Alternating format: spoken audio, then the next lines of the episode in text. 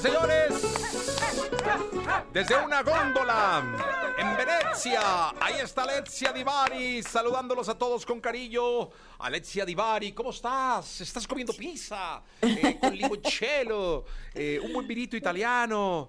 Eh, ¿Cómo Ay, vas? estaría bueno, pero no, no, estoy en mi casa con mucho frío, está haciendo mucho frío. ¿En este, Florencia? En Florencia, sí, está haciendo mucho frío, desde ayer empezó a hacer, se puso bueno el frío, otra vez. Ya estaba haciendo más calorcito y otra vez. Pero pues para eso está el turco, ¿no? Sí, no. Estaría bueno, pero anda en su país. pues Anda. tampoco. Todo Uy. mal, todo mal. No, hombre, no, no, yo te iba a decir, pásamelo. ap- Aprendí turco en unos días. ¿Aprendiste turco? Yo solo sé decir marjaba. Híjole. Hola. ¿Y los ex ya no han jalado? O sea, los, los policías estos de la DEA y eso. No, ¿por qué vamos a hablar de exes? No, no. Estamos con uno nuevo. Ah, es que hoy todo es el turco. Ya me imagino el turco, ¿no? Ya me imagino, ya. bueno, ya. ¿vamos a hablar de las dudas de la gente o no?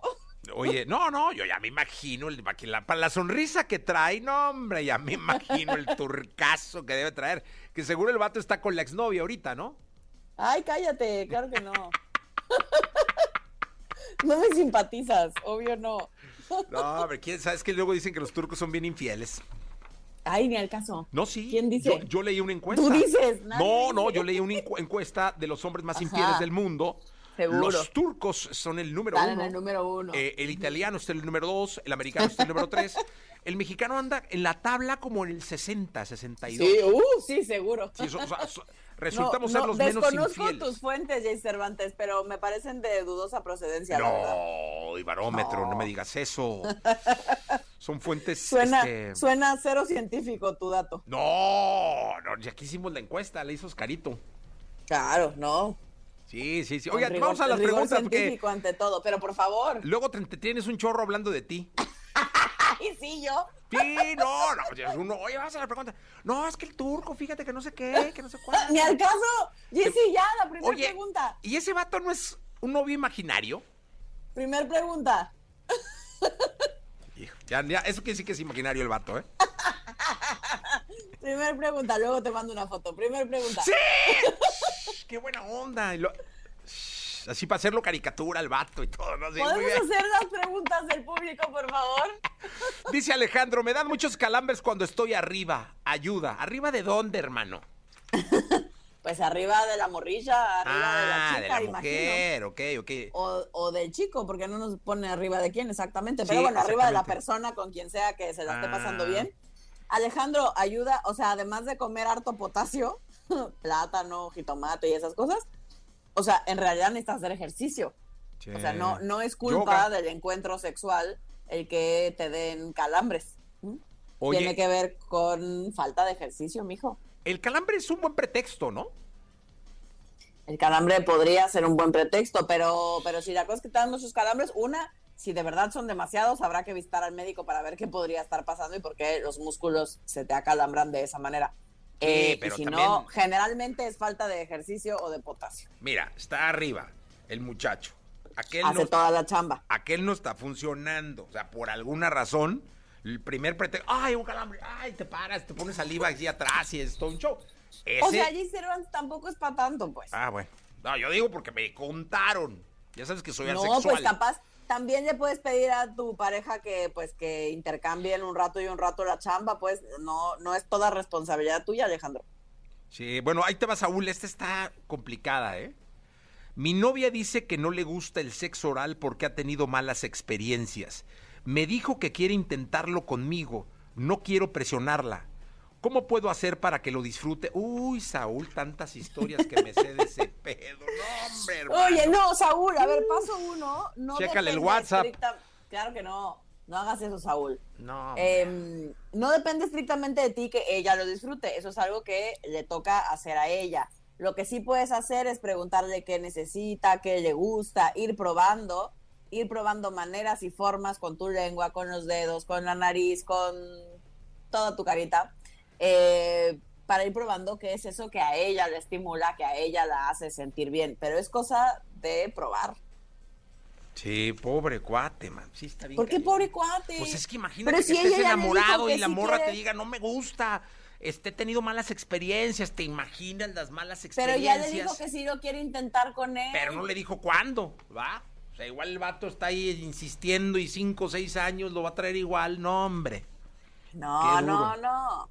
Claro que no. Dice Claudia, Saúl, no pelees. eh, últimamente cuando estoy llegando a punto, dice, perdón, últimamente cuando estoy a punto de llegar al orgasmo y siento que se tensa todo mi cuerpo y que se espanta, tipo cuando estás a punto de estornudar y ya no puedes, se me va el orgasmo. ¿Cómo puedo hacer para que no pase?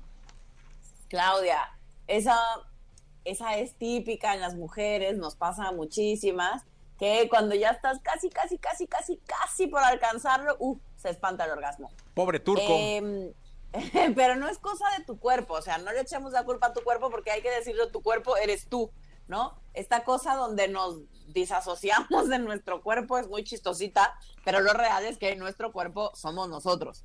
Lo que sucede en nuestro cuerpo nos está sucediendo a nosotros. Entonces, tiene que ver con que algo sucede contigo, Claudia, no solo con tu cuerpo, sino contigo, algo te espantó o quizás solo es la idea eh, esto se parece como a la ansiedad al desempeño que pasa en los hombres. Eh, que la ansiedad al desempeño es otra cosa más que este miedo de sentir que no se me va a parar, que no voy a tener una erección, y entonces más pienso en que quiero una erección y más me obsesiono con el tema de la erección y menos llega.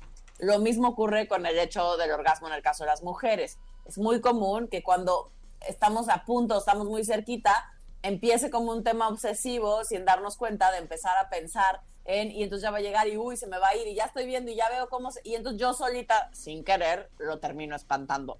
Entonces hay que trabajar más bien en las creencias y en la ansiedad, Claudia. Astrid dice, nunca he usado un juguete sexual, apenas me compré uno.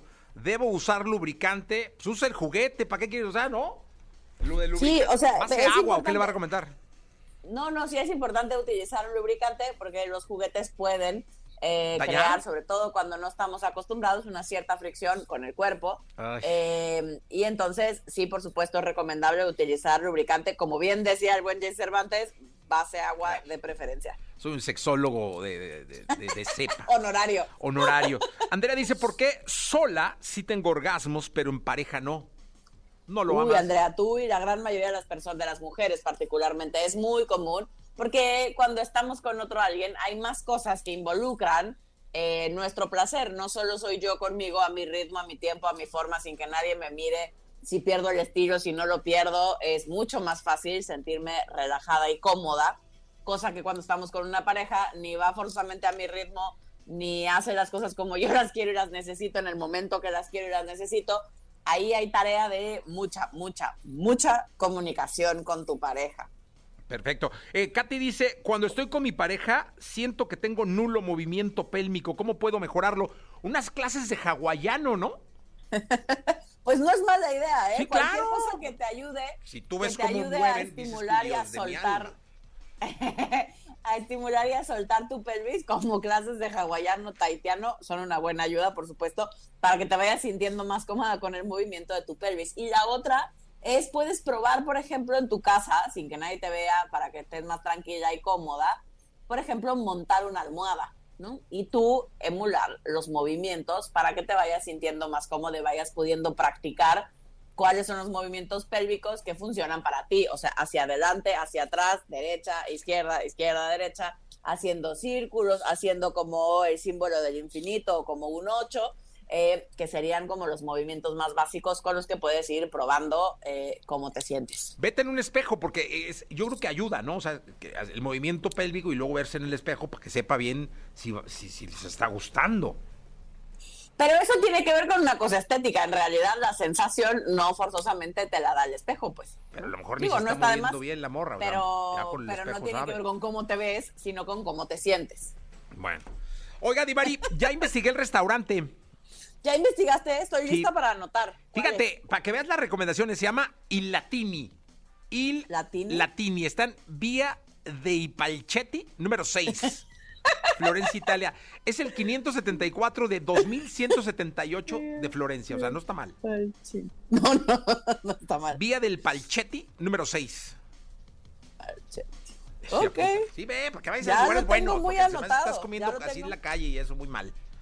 Ya lo tengo muy anotado, iré, iré este fin de semana. si Por puedo. favor, si fueras tan amable. Te mando, te mando foto. O espérate que llegue el turco para que pague el vato, ¿va? No, bueno, soy una mujer empoderada, no necesito que me lleven, puedo ir. Chinga, muy bien. Así me gusta la sexóloga de Mari. Gracias. Gracias, nos vemos el lunes.